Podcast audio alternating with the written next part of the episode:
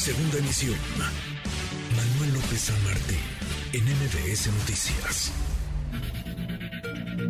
Luciana Weiner, en MBS Noticias.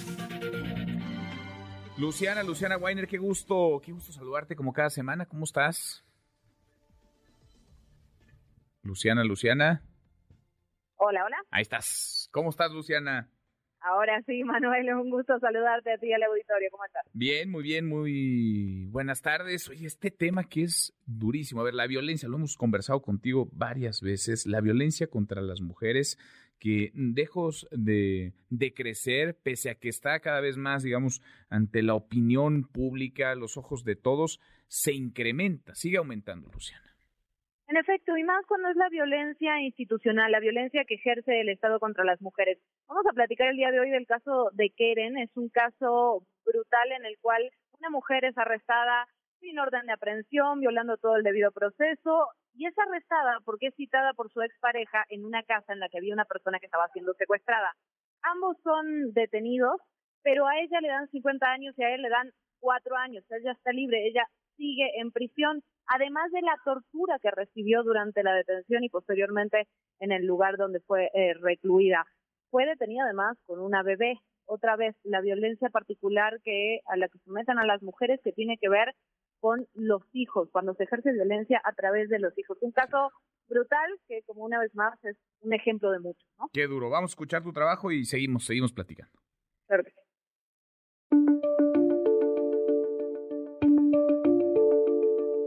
El 11 de diciembre de 2015, Keren Celsi Ordóñez fue citada por su expareja para darle la manutención que le había negado para su hija recién nacida. El lugar estaba solo a unas calles de donde ella vivía, pero mientras lo estaba esperando, llegaron elementos de la Policía Federal y la Policía Ministerial de Tlaxcala, la detuvieron a ella, a su expareja, a su bebé y a otro hombre que estaba en el lugar. Inmediatamente después comienza a ser pues, víctima de tortura, específicamente golpes en cabeza, en estómago. Y un elemento muy importante es que le quitan a su bebé de brazos y comienzan a utilizarla como un medio para amenazarla. Ella es Melissa Zamora, co-coordinadora del área de defensa legal del Centro PRO, quien acompaña el caso. Durante más de siete horas, Keren y su bebé estuvieron incomunicadas. Su familia las buscó por todos lados. Desde el momento en que a mi hija se la, la, recogieron ahí, pues se la llevaron sin nosotros saber nada. Aparte de ella, apenas se había aliviado, tenía un mes en que se la recogieron con todo y su bebé. Luego, este, pues a pasar de los días, yo no sabía nada de ella.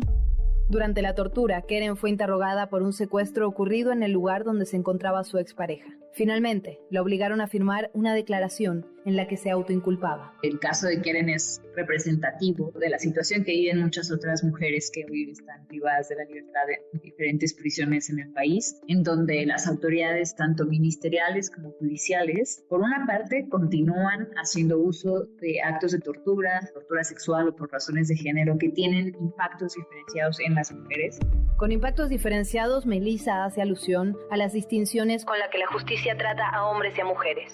Si bien es cierto que la tortura es generalizada, la tortura sexual específicamente afecta más a mujeres que a hombres, y de hecho, 8 de cada 10 mujeres privadas de su libertad denuncia que lo ha sufrido, según el último diagnóstico realizado por la Secretaría de Gobernación. Como el sistema de justicia sí dio un trato diferenciado a, su pareja, su expareja, padre de su hija, al haber sido beneficiado por un proceso para adolescentes, él recibe una sentencia de cuatro años en donde también lo encuentran responsable, pero únicamente lo sancionan con cuatro años de prisión.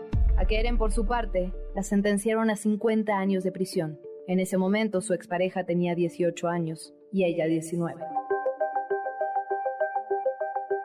Mientras tanto, su bebé fue entregado al DIF local, familiares. Y pasaron 12 días hasta que la mamá de Keren logró que las autoridades se la entregaran. Y cuando a la bebé me la regresaron y ella iba enferma porque le agarró sarna, yo inmediatamente la llevé al, al, ahí a una farmacia donde me la pudieran atender porque la niña iba, me dicen que las personas que me la entregaron que era salpuido, pero no yo veía que la bebé pues estaba mal. La niña se sanó y creció, pero Keren continuó sus días en prisión. Mientras que su expareja fue liberada en 2019, a ella le fue concedido un amparo en septiembre de 2021, donde se ordenó reponer el proceso hasta la etapa de instrucción por la cantidad de irregularidades que hubo. Hoy, A siete años de su detención, es un proceso que continúa abierto. Y que se haga justicia, porque yo sé que la justicia existe. Yo soy Luciana Weiner. Y esto es Código MBS. Qué cosa, qué caso, y sí, Vaya, es preocupante toda la violencia de género, toda la violencia ejercida hacia las mujeres, pero es más preocupante o doblemente preocupante cuando es el Estado, cuando es una autoridad, cuando es un gobierno el agresor, Luciana.